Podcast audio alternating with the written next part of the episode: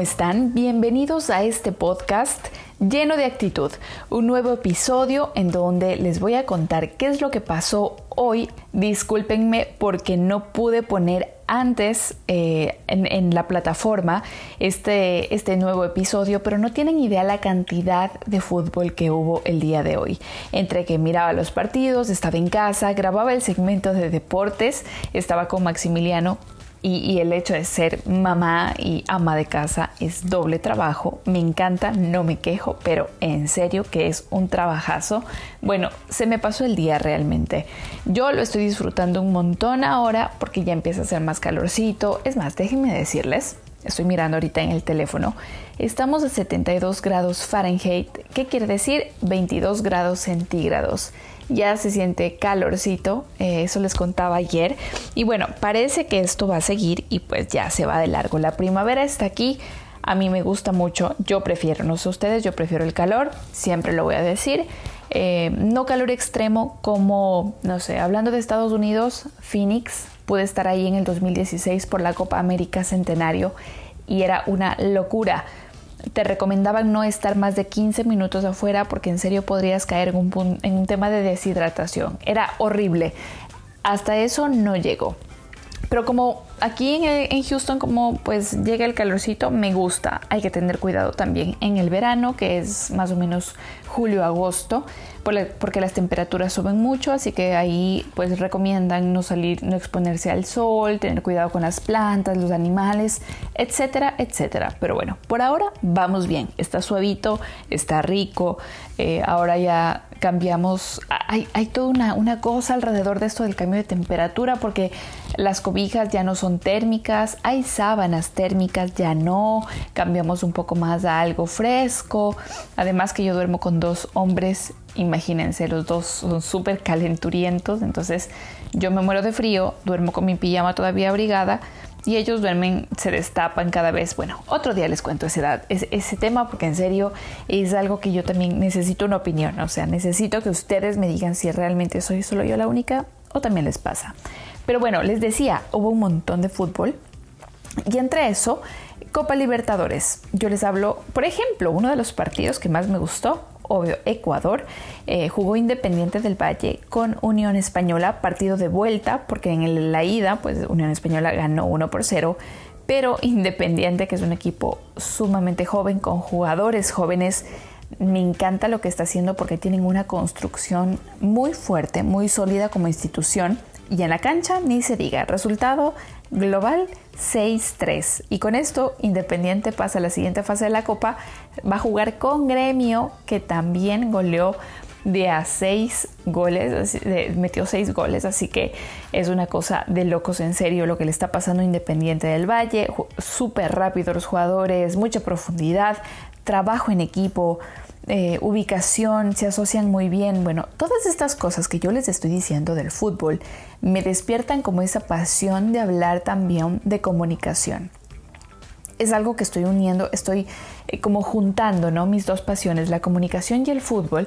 Y si ustedes se dan cuenta, en su trabajo, en, en su oficina, también se puede hablar como eh, de estos en estos en este idioma como que fuera un equipo de fútbol más o menos en donde si eres rápido si trabajas en equipo si te asocias pues llegas a ganar el partido y te juegas un partidazo como el que jugó Independiente. Eh, vayan a mis redes sociales, en Instagram y en Twitter. Voy a poner como partecitas del partido, arroba elitap en Twitter y arroba elitap07 en Instagram. Ahí me van a poder encontrar y, les pongo algo más de lo que fue el partido para que vean en serio qué buen partido. Me encantó lo que está haciendo el, el equipo, sumamente ordenado además. Champions, bueno, ni se diga, Champions, yo hincha a muerte del, Real Madrid, pude ver el partido, me gustó también un montón cómo jugó muy inteligente el Real Madrid, eh, jugando, eh, aprovechando las individualidades de cada uno de los jugadores. Tuvo la oportunidad de, de ganar y sacar el triunfo frente al Atalante, así que bien por Real Madrid. Y estaba mirando por ahí también algunos análisis de otros periodistas. Se perfila para el campeonato. ¿Será? ¿Ustedes qué dicen? Me dejan también, déjenme sus comentarios. ¿Dónde me dejan los comentarios? Bueno, en Instagram me pueden escribir un mensajito interno, eh, pueden escribirme aquí también, me parece que por las plataformas donde quiera que ustedes escuchen, creo que pueden hacer algún comentario, pero lo más seguro es que los pueda leer en ah, mis redes sociales.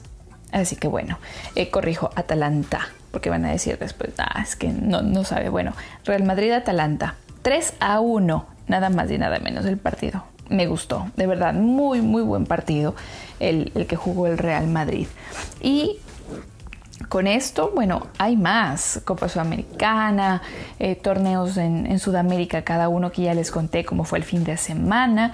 Eh, aquí en Estados Unidos sigue la preparación, la pretemporada para iniciar la liga. Bueno, muchas cosas más. Mañana hay más fútbol, así que les sigo contando.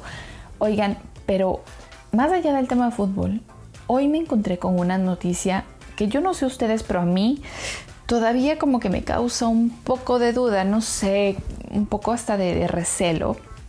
Saben, todo este tema de la vacuna que se está dando ya aquí en Estados Unidos, pues si haces, eh, te inscribes y la puedes recibir. Yo tengo todavía un poco de, recelo, no sé. Pero les digo que hoy me enteré que están haciendo ya eh, pruebas para sacar la vacuna para niños. Están invitando a los niños de 6 a, a 12 años, ¿sí? Más o menos, creo que no me equivoco, a probar esta vacuna. No es como una, un experimento, es lo que dicen los expertos, sino que es ya una vacuna que se da en dosis. No es ya para salir al público, o sea, están haciendo ciertas pruebas. Más o menos aquí en Houston están pretendiendo vacunar cerca de 2.000 niños para ver cómo va funcionando la cosa. Es más, Houston es el centro en donde se están haciendo las investigaciones de la vacuna de niños. Miren qué bonito, me gusta. Pero todavía va a tomar tiempo, por lo menos hasta fin de año, para que salga esta vacuna para niños. No es algo que va a salir de la noche a la mañana, así que es, eso me da, como, no sé, todavía pensar en que, mi, en que si mi hijo pueda ser vacunado o no. Eh, Maximiliano tiene dos años y medio. No sé, ustedes qué harían si es que ya sacarían la vacuna para niños. Eh, al fin y al cabo, si es que queremos viajar, por ejemplo, o queremos tener como una vida, entre comillas, medianamente normal, vamos a tener que aplicárnosla, así como cualquier otra vacuna de hepatitis o rubiola o yo no sé qué. Pienso que al final tenemos que terminar eh, vacunándonos todos. Pero por ahora están terminando eh, esta fase ¿no? de vacunar a la gente grande, los adultos mayores, los médicos, los que están en esta primera fila y, a la gente común como ustedes o como yo. Y después, bueno, les toca a los niños que están teniendo, obvio, no sé, cinco veces más cuidado con, los estudios que están haciendo con respecto a la vacunación. Así que ese dato les quería dejar saber, ya se está trabajando en eso. Y, bueno, lo, lo, importante es que le están poniendo mucha cabeza a, los, a, los, a las pruebas que hacen con los niños. Mientras tanto, pasa el tiempo. Yo, por mi parte, les digo, sigo tratando de estar saludable, cuidándome. Entre eso, la famosa promesa de inicio de año. Recién estamos el tercer mes del año. Puedo, creo, creo que puedo cumplir una de las promesas y que muchos de ustedes eh, tendrán, que es bajar de peso. Gané un montón de peso después de que Maxi eh, ya dejé de, de darle yo de comer y, ahí entré en una crisis. Estoy en este proceso, bajar de peso. Eh, una de las cosas que estoy haciendo en las mañanas es tomando unas pastillas de vinagre de manzana. El vinagre de manzana es buenísimo para eso, pero no me animo a tomar el, el liquidito ese sumamente feo. Pero bueno, las pastillas están sumando, eh, están, están ayudando, me parece. Ando en eso. Eh, no sé si ustedes las han probado antes, pero por las indicaciones que, he visto, pues tienen prácticamente el mismo efecto. Así que así como, como que puedes tomarte la pastillita no te sientes, no, no te hace feo, ¿no? Ese, ese, ese shot de, vinagre de manzana eh, que te puede caer encima. Eh, a mañana miércoles, estoy pensando buscar un invitado para conversar con él. Quiero hablar No sé qué piensan ustedes sobre el liderazgo. Hay muchas, mucha necesidad de la gente, veo en el ambiente, eh, sobre hablar de esto. Bueno, como les digo, o sea, estoy hablando de que si quiero bajar de peso para sentirme bien, para sentirme saludable, para saber si es que estoy lista para ponerme la vacuna, pero al mismo tiempo, emocionalmente, también este tema del COVID ha afectado un montón y por eso les, les hablo de esto, ¿no? Como para que entiendan por dónde va la línea. Porque estaba viendo hoy estos partidos de fútbol y digo, wow, qué nivel de estas personas, qué personalidad, qué fuerza mental tienes que tener para poder enfrentarte a, ciertos retos. Y todas las personas que han tenido que pasar por esto del COVID, pues soberanos retos los que hemos tenido que pasar también.